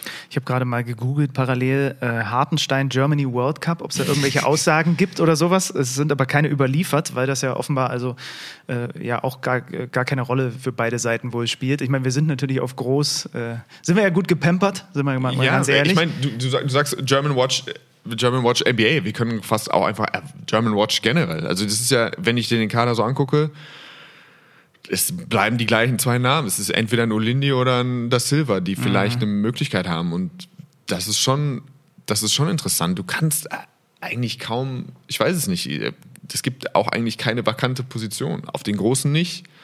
Ich meine, wir, das letzte Spiel, was wir gesehen haben, ist gegen Serbien. Der Joe Vogtmann war, wie gesagt, einer der besten Spieler, hat das Spiel einfach eiskalt mitgewonnen. Er Ja. spielt jetzt wieder eine gute Euroleague-Saison. Und übrigens auch, als ich das dieses Finale nochmal gesehen habe, ne? Also wir haben es ja in der Halle schon, haben, haben wir es ja auch so erlebt, aber es ist ja dann doch nochmal was anderes, wenn du dir einfach nochmal die Fernsehübertragung anguckst und manche Pässe auch nochmal von der, von, der, von der Vogelperspektive Ja, siehst. die Pässe, aber für mich auch die defensiven Ja, ja, Sequenzen genau, gegen alles, Milutinov. alles. Einfach, wie er mit Ja. Badi, einfach mit seiner Maschinenbrust einfach ihn da allein im 1 gegen 1 kontrolliert hat, dass, dass keiner mehr geholfen hat. So, ne? die Maschinenbrust. Ja, so. Ich weiß auch nicht, wo er die so, das war dann wirklich die Urkraft. Ähm, also, das ist schon auch keine einfache Situation für die beiden, weil es wird eben nicht reichen, 5% besser zu sein oder 10%. Es kann vielleicht nicht reichen. Also für die, die Genau, reinkämen. die Ja, reinkommen okay. wollen, die die Ambition haben, Teil davon zu sein, die von der Altersstruktur auch jetzt so langsam natürlich dann auch für sich Ansprüche haben. Wie verrückt ist es, dass so eigentlich ein Oscar da Silva setzt sich durch beim FC Barcelona, die, die quasi die zweitbeste Mannschaft in der Euroleague sind und startet und schießt jetzt 40% Dreier, wie wir uns das von ihm wünschen. Und eigentlich, Stand heute, denkst du, das wird nicht reichen für den Kader. Es es ist wild. Ja. Das ist wirklich Aber es sagt eine, sagt eine Menge aus. Weil wir Hartenstein gerade erwähnt haben, ich hatte die, den Fakt, habe ich noch so im Hinterkopf gehabt. Das war einer von zehn Spielern in der vergangenen Saison, der jedes NBA-Spiel gemacht Das- hat. Für das wusste ich nicht. 82 Spiele hat er gemacht, als eben dieser Backup-Center, der auch in dieser Saison ist von Mitchell Robinson. Ähm, heute hat einmal, heute Nacht, ich habe nur einen Clip gesehen, hat äh, Carl Anthony Towns mal kurz ein bisschen Bullyball mit ihm gespielt. Da hat er ihn wirklich einfach äh, panzermäßig zum Korb geschoben. Äh, aber Ja. der ist halt auch, wenn du ehrlich bist, ein Muster an Beständigkeit ja, bei diesen Knicks. So. Ja, vor allem das passt ja. Es gibt nichts mehr, glaube ich, was Tipps schätzt, ist, wenn du einfach immer da bist Ja. und von mir aus auch so viele Minuten, dass es da nichts gibt. Diese, das, wie heißt der alte Räudige? The, your best ability is availability. Oh. Das ist, Der ist wirklich räudig. Ja, ja. Der, aber er zieht es durch einfach. Er zieht es einfach durch. Er ist einfach präsent. 82 Spiele. Würde ich mir wundern. 10 hast du gesagt, haben das gemacht letztes Jahr? Ja. Wer die anderen sind, Nee, aber du, einfach oder? so wie, wie generell. Ich hab, also ich, ja, dass 10 Leute das durchziehen. Schön, die 82 einfach Spiele. 82 Spiele, ne, die einfach nicht eins dieser viel zu vielen Hauptrundenspiele verpassen. Das ist schon, schon sportlich. Und da, gut, da wären auch ein paar dabei gewesen sein, die kamen dann halt nicht von der Bank und haben noch ein paar mehr Minuten gespielt als er, aber so what. Äh, naja, das war, wie gesagt, mal unser, unser Blick. Was machen eigentlich die Deutschen so anlehnend daran, dass wir eben gestern auch noch mal so ein bisschen in WM-Erinnerungen Ja. schwelgen durften? Was machen die eigentlich so in der, in der NBA? Euer Fahrplan bei Magenta Sport für diese Woche sieht wieder sehr viel Euroleague vor. Es gibt die äh, Konferenz mit Kearney und Alex Vogel diese Woche, Donnerstag ab 19.30 Uhr. Beide deutsche Teams sind dabei. Die Bayern bei Aswell, Alba Berlin bei Real Madrid. Dazu unter anderem auch noch Maccabi Tel Aviv gegen Barcelona. Dann haben wir auch noch schöne Spiele am Freitag. Bevor wir bei den Bayern und Alba noch mal kurz drauf gucken, weil du sie auch, die Bayern, ja letzte Woche gegen Partisan im BMW-Park gesehen hast. Kurzes Roundup Euroleague. Der Ivanovic-Effekt bei Baskonia hält an. Das ist so absurd, wenn du da einfach reinguckst und siehst, seitdem der gekommen ist, fünf aus sieben Pflichtspielen gewonnen, die letzten drei Spiele gewonnen. Chima Monike war vorher schon gut und äh, ja, war vorher schon wahrscheinlich der Most Improved Player zusammen mit äh, Tonike Schengelia. Aber wie kann es sein? Erklär mir das. Wir haben darüber geredet, das ist jetzt das vierte Mal. Immer wieder jagen sie ihn irgendwann vom Hof. Dann geht er zu Red Star und es funktioniert zu Beginn. Er geht zu. Haben die wirklich, haben die einfach Angst? Haben die einfach, der kommt an und die haben einfach Schiss und Deswegen funktioniert es zu Beginn. Was ist es, dass der es hinkriegt, dass seine Mannschaften dann, sobald der da ist, erstmal laufen? Ich habe keine Ahnung. Ich habe keine Ahnung. Ich kann mich daran erinnern, dass Svetislav, also Svetislav Pesic hat ja, glaube ich, die gleiche Qualität. Also ich glaube, dass dieses, du brauchst einen schnellen Turnaround, ruf bitte, wen, du kannst, was ich, eine Person anrufen, du musst schnell drei Spiele gewinnen. So, für mich ist das Sveti genauso wie Duško Ivanovic. Ich weiß, dass wir bei Svetislav Pesic, wir haben einmal, habe ich das schon erzählt, dass er, ich weiß, egal, wenn ich das schon mal erzählt habe, doch, ich glaube, ich habe es bei der WM erzählt, dass wir mit Ulm mal einmal nur zwei Auswärtsspiele, nur zwei Spiele, Auswärtsspiele gewonnen haben. Äh, ja, ja, ja, ja, ja, ich glaube schon, ja. Ja. Aber gut, wer, es kann auch sein, dass du es abseits des Mikros Äh, mir einfach mal also, so erzählt hast. Egal. Äh, wie gesagt, wir haben mit Ulm äh, schwierige Saison. Wir sind, glaube ich, Vierter oder Fünftletzter geworden und äh, Svetislav Pesic war der Agent von Robin und hat deswegen war er öfter da und hat keinen Trainerjob gehabt und hat mit Robin einen Workhouse gemacht, ähm, als Robin noch quasi auf die NBA mehr oder weniger vorbereitet wurde mit 20. Und dann äh, war Mike Taylor Coach und irgendwann war saß Sveti so da und hat sich das angeguckt und ist einfach runtergekommen und hat einfach mal gesagt so, nee, nee, wir machen das so und so. Wir verteidigen so. Und das sind dann halt so Spieler wie Rocky Trice, irgendwelche Jungs, er kennt die ja auch nicht. Und da hat ihm einfach gesagt, hey, you, you are fast, äh, bla, bla, bla, play like this. Und so, hat einfach um, taktische Sachen umgeschmissen. Und ähm, Wir haben, also der war zwei Wochen da. Er hat einfach quasi die Trainings gemacht und wirklich Hut ab vor Mike. Einfach so etwas, er hat, er, wenn, er hat wirklich großen Respekt vor, vor Svetislav gehabt, vor der Situation, hat es da angenommen, hat sich nicht irgendwie in die Hose gemacht, dachte, nee, nee, ich, das läuft aber so, sondern hat damit, hat das benutzt. Wir haben drei Spiele in Folge gewonnen. Ich meine sogar, wir hätten gegen Berlin zu Hause gewonnen. Und wir haben zwei Auswärtsspiele gewonnen. Wir haben das ganze Jahr zwei Auswärtsspiele gewonnen. Also wie ich weiß, dass wir, sind, wir haben einmal in Tübingen gewonnen, da sind wir mit PKWs hingefahren und wir sind einmal in Bremerhaven gewonnen, da sind wir hingeflogen. Wir sind 15 Mal in unseren Teambus gestiegen und haben 15 Mal verloren. Aber es war einfach, Svetislav war einfach da, zap, zap, hat ein bisschen was gemacht und wir haben einfach gewonnen. So, dann war er nicht mehr da und dann haben wir wieder verloren. Also so, das gibt es schon.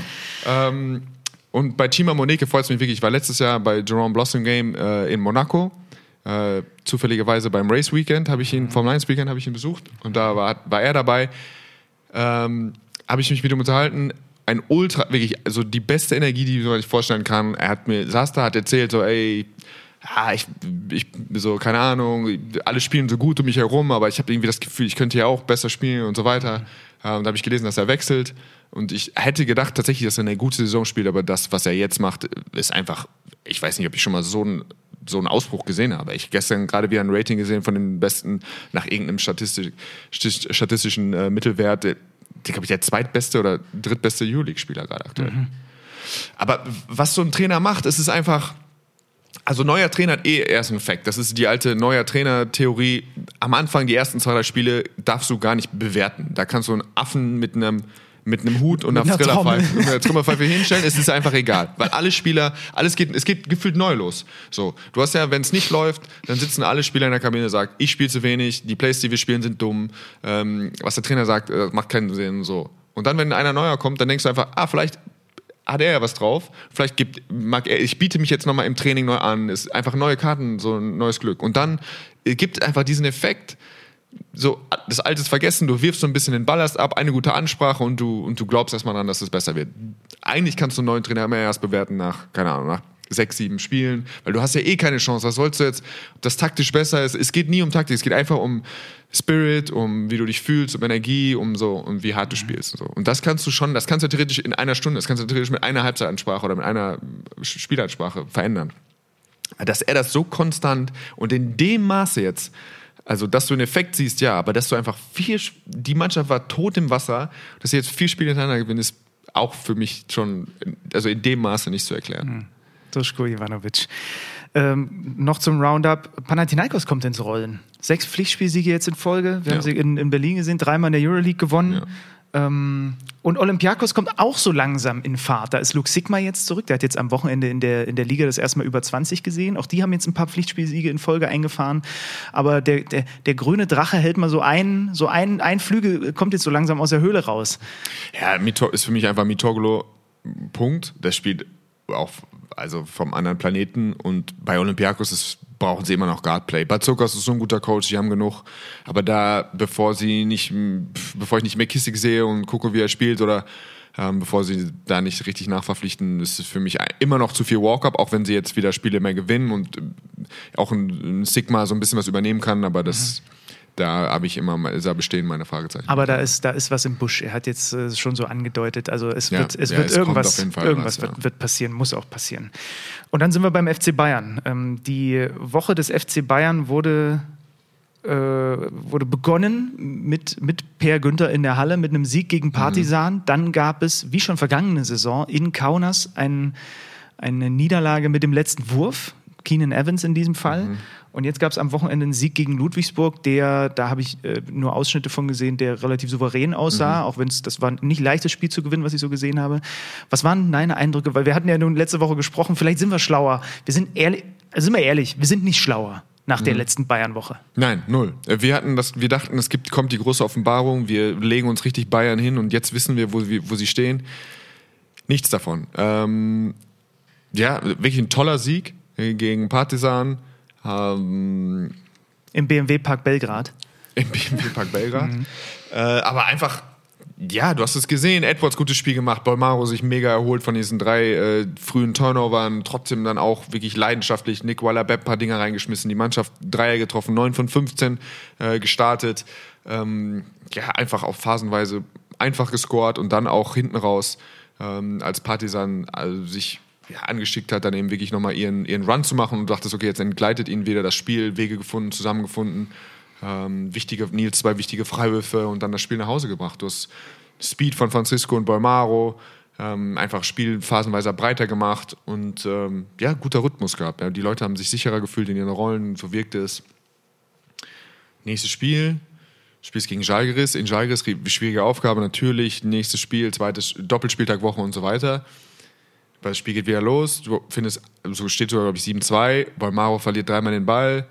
Äh, und auf einmal bist du wieder 10 hinten. Im zweiten Viertel bist du wieder 10 hinten. Ähm, und ja, ich habe mir das Spiel, ich wusste, wie das Spiel ausgeht. Ich habe das Spiel nicht live gesehen, sondern ich habe es nachher geguckt. Ich wusste, es geht, was ich irgendwie 74, 74 zu 73. 73. Ja. Und ich, ich, es ist Anfang vierte Viertel, ein paar Sekunden gespielt im vierten Viertel und ähm, es steht, glaube ich, 67 zu äh, steht 67 zu 70, noch siebeneinhalb Minuten zu spielen. Steht mir, München hält die jetzt zu Hause bei, ich wusste, dass der letzte Punkt also quasi im letzten Angriff war. Mhm. Also die halten jetzt bei zwei Punkten in sieben Minuten im Schlussfeld oder sieben Minuten zwanzig im Schlussfeld, da halten die, die Hausherren bei zwei Punkten. Mit leidenschaftlicher Defense, mit allem drum und dran. Und du gewinnst das Spiel halt einfach trotzdem nicht, weil du selber einfach nicht scorest. Hm. Das ist einfach, und dann wieder Edwards 2 von 11, ähm, keine Ahnung, so wieder zu viele einfache Turnover, wieder manchmal einfach so ein bisschen Rhythmus verloren. Es sind dann immer einfach Turnover, die die wehtun, weil sie nicht, es ist nicht ein harter Drive und dann irgendwie keine Anspielstation gefunden, sondern es ist dann oft irgendwie, und wir laufen Floppy-Set und eigentlich soll der Ball nur auf den Flügel gehen, um Play in Play reinzukommen und da gibt es ein Missverständnis und der Ball geht verloren. Oder im Fastbreak bisschen zu wild äh, gedribbelt von Balmaro oder wie auch immer, der dann auch wieder ein super geiles Spiel gemacht hat über Phasen. Ähm, aber es ist dann einfach in der, in der Masse, also das zu viele einfache Turnover und wie gesagt, wenn du ja, wenn du auch Jalgiris wieder bei 74 hältst auch, äh, zu Hause und du gewinnst diese Dinger nicht, du machst so viel richtig, du reboundest unfassbar. Diese Mannschaften haben drei, vier, fünf Offensiv-Rebounds pro Spiel gegen die Münchner. Ähm, aber ja, und das ist was, wie sagst du einer Mannschaft, hört auf mit dummen Turnovern? Das ist, das ist so eine Ansage, die ist kaum umzusetzen. Also das, du kannst manche Sachen natürlich beeinflussen und sagen, in der Situation brauchen wir einen besseren Passwinkel oder da musst du das Pick and Roll besser vorbereiten oder da. Aber du merkst auch, dass die Mannschaften anfangen, äh, das bisschen zu, ein bisschen zu riechen und ein bisschen, also wirklich viel Druck am Ball auszuüben oder in die Plays dann früher zu überspielen. Die haben dann ja auch das Scouting und dann, ja, dann sind einfach das ist schwierig. Du kannst nicht einer Mannschaft sagen, pass auf den Ball. Du kannst ja das sagen, aber wenn es am Ende das einfach zwei, drei individuelle Aussetzer sind, das, und das auch in so ein bisschen charakteristisch für Spieler sind, eben diese zwei, drei super schlechten Würfe von Edwards rauszukriegen aus dem System. Sehr schwierig. Die zwei, drei blöden Ballverluste von Balmaro. Der, und dann spielt er die nächsten 25 Minuten, macht er ein überragendes Spiel. Aber eben diese entscheidenden, auch hintereinander dann jetzt gerade. Das sind alles Sachen, das ist einfach schwierig, das zu mhm. verhindern. Die Bilanz in der BBL ist jetzt 5 und 3, also haben schon dreimal verloren. Sie spielen jetzt in der Euroleague gegen Aswell. Sagen wir mal so, ja. das solltest du nicht verlieren. Ja. Ähm, wie ist denn eigentlich dein Eindruck von Sergi Bagger? Ich glaube, über den haben wir hier noch gar nicht gesprochen. Ja. Ich habe gerade einen, einen, größeren Artikel über ihn gelesen und habe jetzt auch noch mal in dem, was ich vom Ludwigsburg-Spiel gesehen habe, habe ich mir so gedacht, okay, wenn der und Booker auf dem Feld sind, dann sehen die meisten BBL-Teams aus wie, äh, wie Jugendmannschaften gegen die. Ne? Das auf jeden Fall. Nichtsdestotrotz bleibt natürlich, es ist nicht selten übersetzbar. Also wie gesagt, über diese bizarre Situation zwischen den Euroleague-Spielen und äh, was in der BPL passiert, das ist irgendwie mhm. auch, man weiß gar nichts mehr. Jetzt verliert auf einmal Alba mit 30 gegen, auch wenn drei ihrer besten Spieler spielen, aber ist alles komisch. Aber Ibaka war jetzt letztes Spiel natürlich eine absolute, also wenn er so spielt, das ist halt bitter. Du kriegst so ein Spiel von Ibaka und du, und du hältst den Gegner bei 74 Punkten, du gewinnst nicht, mhm. weil er trifft dann jetzt eben auch zwei super wichtige Dreier. Er hat ein bisschen Pech, dieser eine Jump-Hook. Er hat diesen, diesen schnellen, ansatzlosen Jump-Hook, den er trifft. Er, es fehlt manchmal noch auch so ein bisschen Zusammenspiel bei, bei den Guards, wenn Francisco und Edwards in die Zone kommen, übersehen oder finden sie ihn manchmal noch nicht so. Ich finde, er bewegt sich da wirklich gut. Er ist ein defensiver Anker, er reboundet. Also das ist schon mal einer aus dieser Kategorie Wundertüte, die wir angekündigt haben, der ein absoluter, äh, ein absoluter Gewinner ist. Ne? Also es hat ein bisschen gedauert und ich glaube, wenn er am Anfang so gespielt hätte, wie er es jetzt tut, auch wenn Jalgris nochmal nach oben Ausreißer ist, ähm, dann hätten sie auch schon zwei Spiele mehr auf dem, auf dem Sieger auf dem Konto. Aber das ist eben das bittere 3 und 5, du guckst dir das an ähm, und du denkst einfach, oh, weiß ich nicht, So, und nicht, es müsste nicht, hätte nicht viel richtig laufen müssen und du stehst 5 und 3 da. Die Berliner Morgenpost schrieb über die letzte Woche von Alba Berlin ähm, eine Woche wie ein Albtraum. Dreimal verloren, ging los gegen Aswell zu Hause verlieren. Bei Partisan kannst du verlieren, ja, da brauchen wir ja gar nicht, äh, brauchen wir ja gar nicht drüber diskutieren. Und dann eben wirklich mit 75 zu 108, wenn ich es richtig gelesen habe, ist es die höchste Heimpleite in der Ligageschichte von Alba Berlin gewesen gegen den Centenix MBC. Erstmal Glückwunsch an Weißenfels. Das hat nämlich 19 Versuche gebraucht, dass sie Alba, seitdem sie aufgestiegen sind, überhaupt mal schlagen. Ja, und das musst du dann auch erstmal machen. Treffen 11 Dreier mehr als Alba im Spiel, treffen über die gesamte Partie 61,3 Prozent aus dem Feld. Du hast es schon gesagt, Thiemann wurde geschont und äh, Brown und, und Thomas waren, waren angeschlagen. Und trotz alledem gucke ich mir den Kader an, der da gespielt hat und habe hab dann gesehen, wie der MBC da teilweise gescored hat, scoren durfte. Und dann ist das wie zu erklären, weil es einfach das Ende einer Doppelspieltagswoche ist. Ist es überhaupt zu erklären? Passiert es halt mal? Oder ist es doch etwas, was zu mehr Besorgnis? Also ich habe das Spiel einfach nicht geguckt. Ich dachte, ich, das habe ich nicht in mir. 30er Klatsche oder die drei, auch wenn es mich irgendwie interessiert hat. Ich dachte, vielleicht erklärst du es mir. Aber grundsätzlich, wenn ich, ich habe mir das, ich habe nur das Ergebnis gesehen und dachte, okay, definitiv Doppelspieltag in der Euroleague und Thiemann fehlt. Nicht nur sportlich, sondern ich glaube, er ist dann vielleicht auch jemand, der das verhindert, dass du dann zu Hause einfach auch die Zügel loslässt. So, ist fair, es kann passieren, aber dann brauchst du eben einen, der dann den Jungs nochmal in den Arsch tritt, gerade den jungen Spielern und sagt, so, so präsentieren wir uns halt einfach nicht. Und auch wenn JT, glaube ich, nicht der klassische Lautsprecher ist, der macht das dann über ein hartes Hedge und einen Stil und nochmal einen kleinen, noch einen Offensivrebound und dann so Emotionen und dann wenn du dann deinen Leader und deinen Anführer und deinen besten Spieler so spielen siehst und dann und du merkst dann bei dir selber, oh, ich bin vielleicht nur bei 85 Prozent. Vielleicht, wenn der das macht und der ist gerade Weltmeister geworden und der hat den ganzen Sommer sich den Arsch aufgerissen, ähm, dann sollte ich das vielleicht auch nochmal einen Zahn zulegen. Weil ansonsten, ja, klar, es fehlen drei Spieler, aber von der Qualität her ist das natürlich nicht ansatzweise rechtfertigt das. Aber nochmal die Belastung, viel los, auch Enttäuschung und dann bist du vielleicht einfach auch vom Kopf her in der Situation, wo du, ja, wo, dann bist du eben 15, 20 hinten. Ähm, aber da, da brauchst du dann halt einfach jemanden, der das, das rumreißt. Also wer, es war während des Spiels wirklich so, dass du immer so, dieser Klassiker wäre gewesen, ja, aber das wird der MBC ja nicht die ganze Zeit scoren. Das werden die ja nicht durchhalten. Und wie gesagt, die machen am Ende 14 Dreier. Aber da waren halt wirklich auch ein paar echt besorgniserregende Defensivsequenzen dabei, wo einfach es viel zu leicht war für den MBC zu scoren. Und ähm, ja, wenn du, wenn du dann halt eine Mannschaft so ins Laufen lässt, dann sieht das halt auch mal so aus. Ne? Auf welche Gedanken kommt Ulm mittlerweile? Auf Wenn sich das so anguckt, wenn sich das so das Treiben, was so passiert? Ge- kriegen die- kriegen die- äh, Repeat oder was? Ist es so, was. Ich, ich, Ich frag dich mal, so als Kommentator. Glaubst du, Kommentator vielleicht eher, aber so. Ne, ich, eh, nee, jetzt, also So, ich finde weiß. Kommentator finde ich so- übrigens besser. Ja? Ich kling- finde, das klingt ein bisschen, So, klingt wie Matador. Kommentator. äh, Weißt du, Zumindest, guck mal, letztes Jahr hatte Ulm ja den, den Weg aus der Hölle. Also den Alba in der ersten Runde, München in der zweiten Runde, Bonn. dann Bonn. ja. Erstmal, es gibt kein Bonn. Also es gibt sie noch und sie sind auch nicht schlecht und ich bin Fünfter oder so, aber es gibt nicht mehr die Version. Also es gibt nicht noch eine andere Mannschaft neben den Zweien, so eine Wundermannschaft, die manchmal so wie Ludwigsburg das mal war oder so einfach so, so ein Kaliber. Und es könnte durchaus realistisch sein, wenn das weiter so läuft, dass du Erster wirst. Das würde schon mal bedeuten, das würde erstmal nichts bedeuten, aber es könnte so Richtung, ah, wer weiß, vielleicht Zweiter, Dritter, Alba Wings, da müssen wir vielleicht nur eine Serie gegen eine von diesen beiden Mannschaften spielen. Du, es ist ein fairer Gedanke. Also, die sind Tabellenführer, gleiche Bilanz wie die Chemnitzer übrigens, die das heißeste Team der Liga sind. Sieben Ligasiege in Folge. Aber klar, also, ähm, das ist, das ist schon, auch wenn wir es sogar von Ulm loslösen, natürlich, wenn du das neutral einfach so diese Liga verfolgst, dann ist das jetzt nicht das Schlechteste, wenn Alba und die Bayern erstmal zäh reinkommen in die Saison. Ne? Weil ansonsten war irgendwie ja immer das Gefühl, okay, ist eigentlich egal, was in der Euroleague passiert, sobald sie dann wieder auf dem nationalen Parkett unterwegs sind, dann rasieren sie halt einfach drüber Ja, weg. ja. So.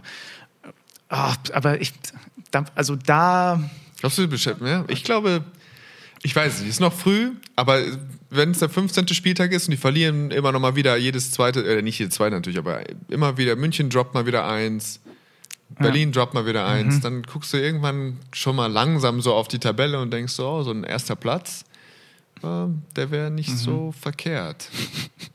Wie gesagt, heißeste, Bro. ja, wir schauen, wir schauen mal. Heißeste, heißeste Team, wie gesagt, ist gerade Chemnitz. Sieben Siege in der, in der, in der Liga. Wenn du die Eurocup-Spiele dazu nimmst, haben die jetzt seit 13 Spielen nicht verloren. Und das zweitheißeste Team in der BBL, und das habe ich jetzt so nicht kommen sehen nach dem Saisonstart, sind die Hamburger. Haben jetzt wirklich viermal in Folge gewonnen.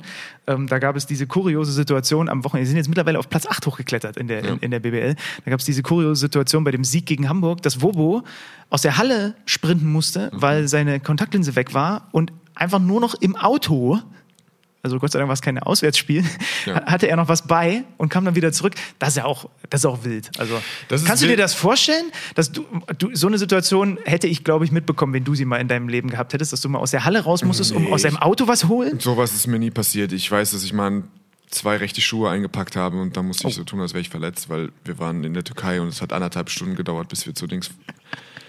Das war nicht gut. Das war bei der Nationalmannschaft. Oh, das war, Bei der Nationalmannschaft war das. das war ganz bitter. Ganz bitteres äh, Geschichte.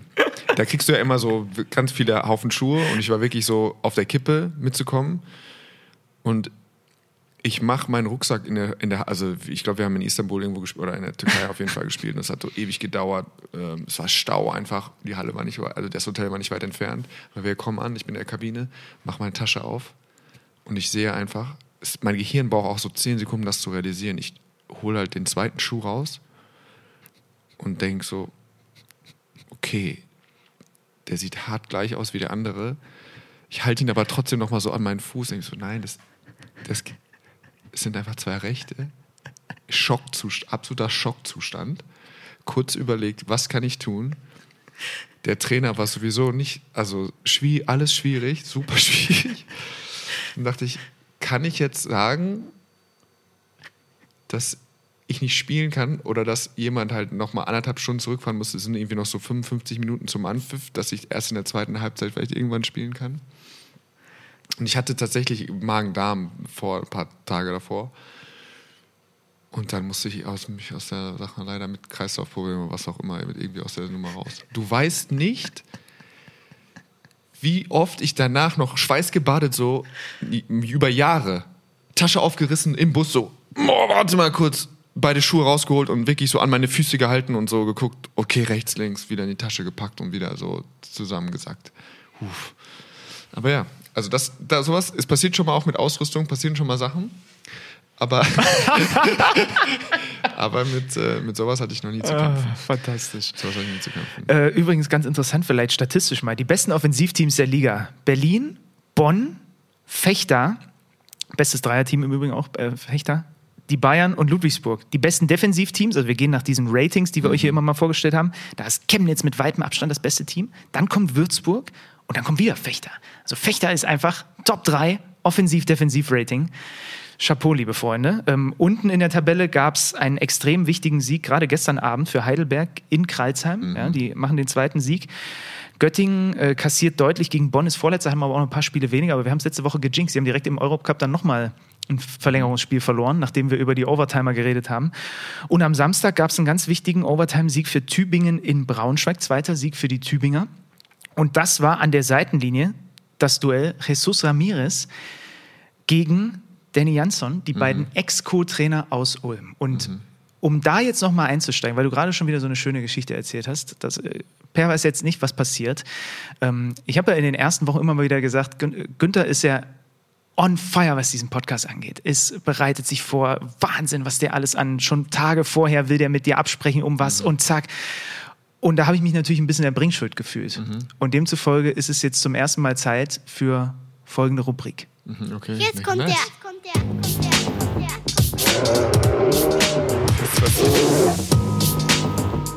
Erklär, Peer. Erklärt mir. Erklär. Peer.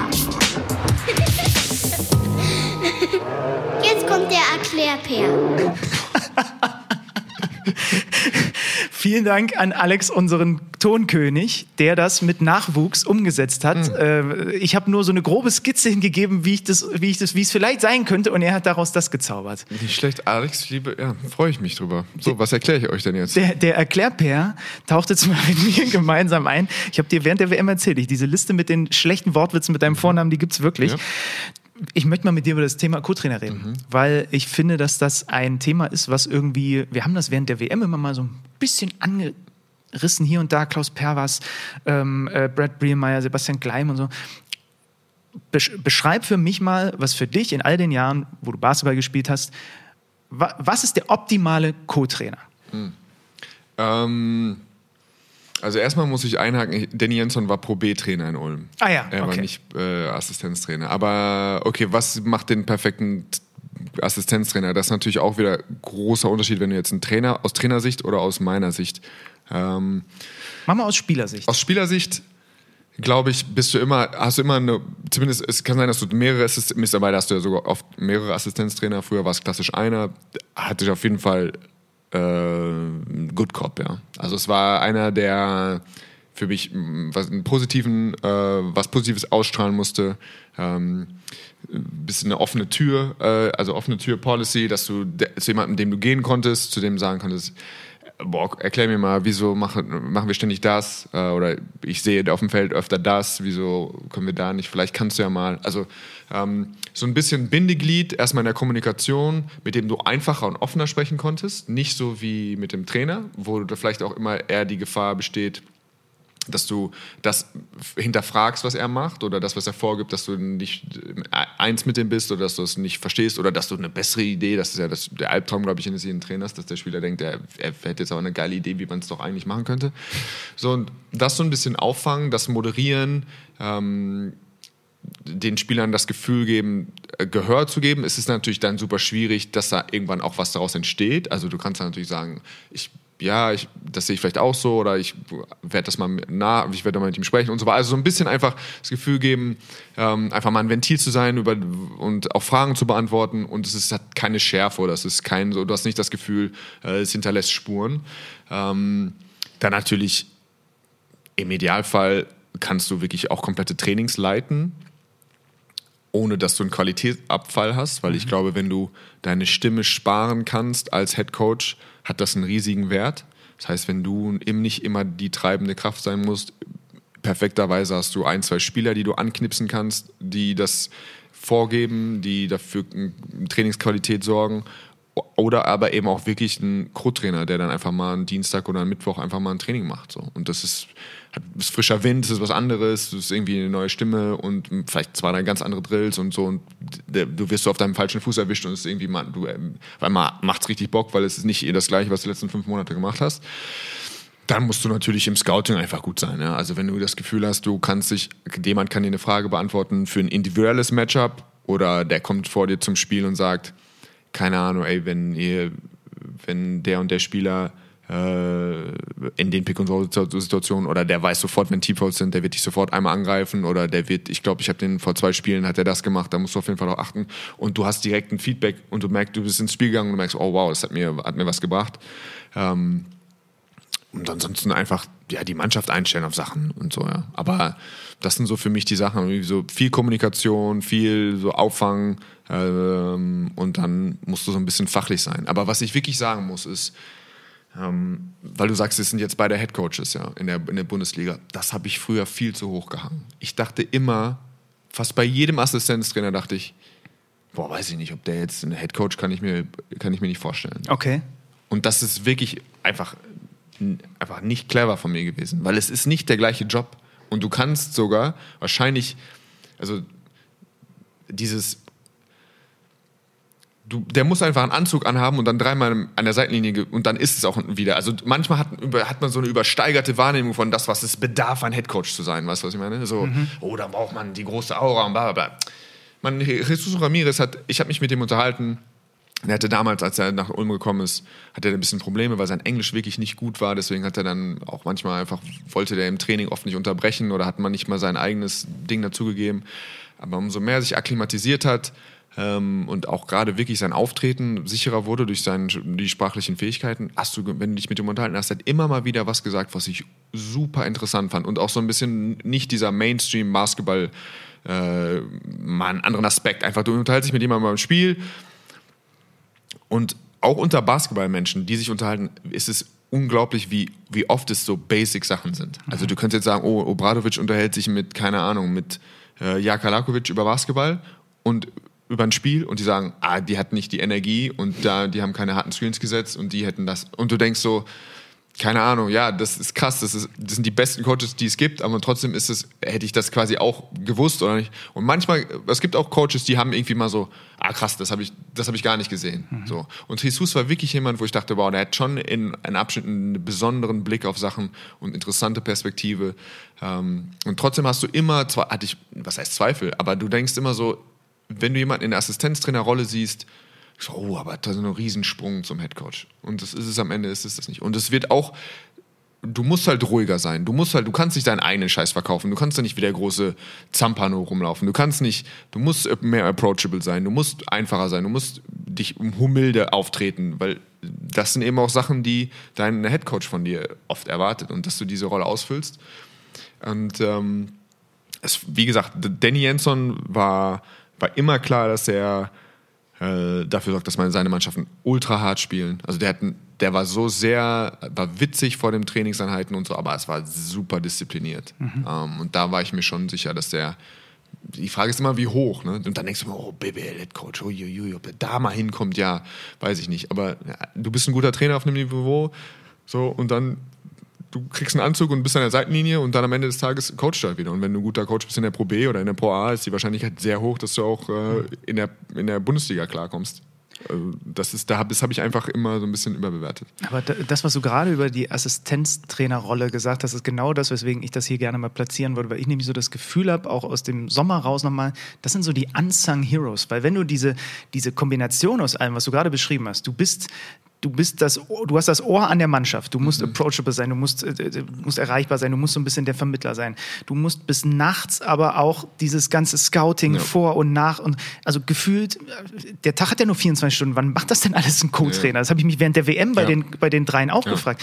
Die haben ja, die haben sich ja den Allerwertesten abgearbeitet. Ja, das ist ultra viel Arbeit, weil vor allen Dingen, weil du, du bist wahrscheinlich auch der unter Umständen, der in der Halle ist früher und mit, mit Spielern wirfst. Genau. Das heißt, du bist der, der reboundet, du bist der, der komplette, äh, das komplette Training da ist, der vielleicht auch nachher nochmal mit jemandem wirft und dann nimmst du aber wahrscheinlich mindestens genauso, vielleicht sogar mehr Arbeit noch mit nach Hause, weil du dann eben Spiele vorbereitest, Video, Video grindest und so und schneidest und so weiter. Das ist ein, wirklich ein heftiger Job und es ist eben auch nicht einfach, gesehen zu werden. Also es ist ja für einen Außenstehenden, es ist immer nur Mund-zu-Mund-Propaganda, wenn du hörst, okay, der ist ein geiler Assist Assistenztrainer, weil du siehst es ja nicht. Die Mannschaft spielt geil, keiner auf der Welt kommt darauf, bei Fechter, ich habe keine Ahnung, wer der Co-Trainer bei Fechter ist. Und ich sehe, wenn die Mannschaft geil spielt, denke ich nicht, oh, da ist bestimmt ein Assistenztrainer irgendwo im Hintergrund, der das geil macht. Sondern du denkst, ist es der Coach oder sind die Spieler? Keiner kommt darauf so, hm, das wird bestimmt aber super vorbereitet alles. Das, das siehst du einfach nicht. Das heißt, du musst so gut sein, dass die Leute irgendwie über dich sprechen und es ist so ein bisschen, keine Ahnung, jemand sucht dich und dann triffst du jemanden und dann kommst du irgendwie wieder weiter und dann musst du eben dir, über, dich, dir überlegen, ob du das Risiko eingehst, ähm, dich aus einer sicheren, in Anführungszeichen, so einer Situation, du bist dann irgendwann etablierter Headcoach, so jetzt musst du halt die Reise antreten. Im Normalfall heißt das erste Liga Österreich oder Pro A oder nach Finnland oder nach keine Ahnung wo. Und dann eben ist es, hast du zwei Jahre oder vielleicht zweieinhalb, drei Jahre, wo du zeigen musst, dass es funktioniert. Und sonst gehst du halt wieder zurück in deine, in diese sichere Rolle. Oder, das finde ich super interessant, du hast ja gerade äh, Hamburg angesprochen, das ist eben super schwierig. Und ich fand das extrem spannend, wie das gelaufen ist mit Benka Balaschki dieses Jahr. Ja. Und auch mit letztem Jahr. Eine Situation, wo es wird quasi jemand herangezogen aus der Region, sehr, bei, bei all accounts so sup, menschlich super Typ. Ich habe mit ihm in der U16-National- und Jugendnationalmannschaft auch mal zusammen gespielt. Ach, echt, ja? Ich kenne Okay. Mhm. Benka lange. Ja. Äh, aber Das ist doch noch gar nicht so lange her. Äh, und jeder will, die Organisation will, dass es funktioniert und er wird vorbereitet und dann, und dann gewinnst du aber einfach keine Spiele. Erstmal. Und die Spieler mögen dich, du bist ein guter, alle sagen, es ist ein guter Trainer, ist ein guter Typ, Wir wollen, dass es funktioniert. Er kommt hierher. So, und jetzt ist so diese Frage, wie viel Zeit hast du? Wie viel, wie lange können wir das machen? Alle wollen, dass es funktioniert, aber es hat eben letztes Jahr nur bedingt fu äh, funktioniert. Ich fand eben auch, Raul Korn hat ja, äh, ist dann während der Saison entlassen worden und dann hat Banker übernommen. Und der Rekord war ja, glaube ich, sogar schlechter in den, in den, in den, in den Spielen darauf. Trotzdem war die Kommunikation von Marvin klar, von Marvin Willoughby, ähm, er hat uns gerettet und er bleibt weiter da. Und das war ja schon so, aus, also das kann man schon auch reinhören, so, okay, wo kommt, wie, wie, wie, wo war er jetzt der große Retter mit dem Rekord, den er hatte? Aber es war klar, er ist eigentlich der Richtige, wenn es irgendwann mal funktioniert. Wenn's Aber klickt. es ist trotzdem so dieses Spiel und dann geht die Saison wieder los und es klappt nicht so richtig und du sagst, der Banker sagt ein, zwei Sachen, wo ich auch, wo, die mit denen ich auch nicht einverstanden war oder dachte, ja, okay, wenn er sagt, äh, wir sind so wie Berlin, äh, Berlin unter der Woche in der Euroleague werden sie es auch schwer haben und wir haben es im Eurocup eben schwer. Ähm, Das waren alles so Sachen, wo ich dachte, ja, das, das wird schwierig. Er ist super positiv auch nach Niederlagen gewesen. Aber sie bleiben halt dabei. So. Sie bleiben dabei, glauben an die Arbeit. Und jetzt äh, gewinnst du halt dann irgendwann, ist es so ein Sieg vielleicht, ein knappes Ding, dann gewinnst du ein knappes Ding gegen Göttingen und du kommst in den Lauf und du kommst in den Lauf und wer weiß, vielleicht entsteht dann daraus was, wo du wo fünf Jahre bleibt. Und die, die Organisation hat eben Invest getätigt und dafür sind sie mit Kontinuität und guter Arbeit und so weiter dann eben belohnt worden. Aber das fand ich, wie, wie damit umgegangen wird, wenn alle wollen, dass es funktioniert, aber es ist eben, der Racket gibt es eigentlich nicht her, also wie gehst du damit um? Und da muss man Stand heute erstmal wieder den Hut ziehen, dass sie eben die Ruhe bewahrt haben und dass sie weiter daran investiert haben und jetzt ähm, einen super Turnaround in der Saison geschafft haben. Wir halten fest, schaut mal ab und zu so schräg rechts oder links hinter dem Chef. Da sitzt noch einer auf der Bank. So, der hat auch einen Anzug an. Ähm, guckt mal, wer das ist. Äh, Chef, achtet mal auf den auch während des Spiels. Die Unsung Heroes, die Co-Trainer. Ja. Das war sehr aufschlussreich und das war die erste Ausgabe dieser neuen Power-Rubrik. Wir, komm, wir hören sie uns noch mal an. Jetzt kommt der, jetzt kommt der, kommt der, kommt der. Erklärt her. Bärengeräusche, jetzt verstehe ich das. Das hat ein bisschen gedauert am Anfang. Okay. Nice. Ist alles so. Jetzt kommt der. Erklärper. Na klar, ist das ein Bär. Sonst gibt, Ja. doch, der, gibt doch der Wortwitz keinen Sinn. Ich glaube, wir müssen noch so fünf Sekunden raus. Also tut mir leid, Alex, aber so, das muss so ein bisschen knackiger kommen. Was war das jetzt? Zwölf Sekunden? 15 Sekunden? nee. Das kam mir, das kam mir lange vor noch. Nein, weiß ich nicht. Auf jeden Fall, ich habe mich, ich hab mich verliebt. Ich habe mich verliebt in unsere neue Sprecherin. Äh, vielleicht, fällt, vielleicht fällt uns noch was ein in den kommenden Wochen und Monaten. Äh, ich glaube, das, was wir beackern wollten, haben wir beackert. Ich weiß nicht, wie lange wir sind. Das ist wieder dieser Klassiker, wenn wir in einem Raum sind und ich nicht auf die Uhr gucke, wann wir eigentlich angefangen haben. Aber da war da eine Menge drin. Wir Ja. haben mit der WM angefangen. Jetzt haben wir hinten raus sogar fast noch mal den Schwenk dahin bekommen. Das Einzige, was ich heute Morgen noch gesehen habe, wo es erwähnenswert ist, ist wirklich die arme Wurst, der bei dem Lakers-Spiel oder ich meine, es wären die Lakers gewesen, bei einem NBA-Spiel auf jeden Fall einen Halfcourt-Shot bekommen hat Und sich verletzt und hat. sich die Achillessehne gerissen hat, so wie es aussieht. Ja, Oh, bitter. der Fan. Bitter. Ich habe das Video nicht angeklickt, weil ich mir dachte, Wirklich nee. bitter. Das ist so einfach ein Albtraum für mich. Einer der absoluten Albträume ist für mich, also mir tut, ich habe schon die ganze Zeit untere Rückenprobleme. Oder wenn irgendjemand einen geilen Osteopathen in Hamburg kennt, kann er sich ja vielleicht mal sich bei mir melden. Würde ich wärst mich sehr offen. freuen. Sehr offen. Weil ich werde, ich kann nicht mehr irgendwo reinschlurfen. Jeden Tag einfach sagen, boah, weißt du was, Andi, heute tut es mir ein bisschen da. So, kannst du mal ein bisschen da, 20 Minuten, eine halbe Stunde, kannst du mich mal ein bisschen behandeln. boah, das weißt du wirklich nicht zu schätzen, wenn du es hast. Das ist einfach jeder, ah, check mir mal kurz, ob dein Becken richtig steht. Oh, willst du, beugst dich mal vor, ah, so.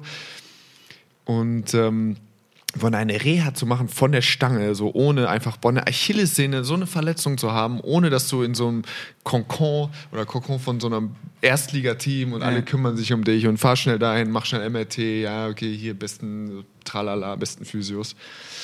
Und der arme Wicht, weil der wirft den da. Erstmal ist das wirklich ein ganz grausamer Wurf. Ich weiß nicht, ob er sich die Achillessehne schon dabei geworfen hat. Und dann fällt er um und so alle die, das Publikum raunt so ein bisschen und das ein bisschen Gelächter und dann liegt er da wirklich, kann nicht aufstehen und hat äh, ja, keine gute Experience. Er wollte sich einfach ein lockeres Spiel angucken, dachte, er könnte 55.000 Dollar mit so einem Half-Court Make gewonnen, hat auch wirklich super selbstbewusst vorher gesagt, so, that's what I do oder so, hat er, glaube ich, noch gesagt. Oh, das ist so der doppelt bitter, ja, weil es ist ja eh schon auch unangenehm, also sagen wir mal, in diesem Setting einfach nur so umzukippen, einfach um Ja, ja, auszurutschen, ja, ja, hinzufallen, genau, ist ja ja. schon Horror. Ja. Aber dann Und es halt sind auch diese drei, vier Sekunden, wo weiß keiner jetzt weiß, so, okay, warum steht er jetzt auf oder macht der Spaß oder er liegt einfach da. Ja. Also Okay, unsere Gedanken sind bei ihm. Auf jeden Fall gehen unsere Gedanken raus. Das war ähm, dieser Podcast für diese Woche. Mhm. Das war doch mal nett, dass wir auch mal wieder hier so direkte Interaktion miteinander haben. Sehr schön, da haben wir nicht diese Internet. Äh, mach du. Äh, Ja, ja, ja, wobei, wie gesagt, irgendwann wird das Internetkabel in mein Haus führen und dann wird es funktionieren. Ich bin auch, wir sind da dran. Telekom ist da dran. Glasfaser ist äh, quasi, ist es wenige Wochen entfernt anscheinend. und dann wird, dann wird attackiert, auch wenn wir nicht an einem Ort sitzen. Äh, ja, tschüss, liebe Leute. Das war's für diese Woche. In diesem Sinne. Arrivederci.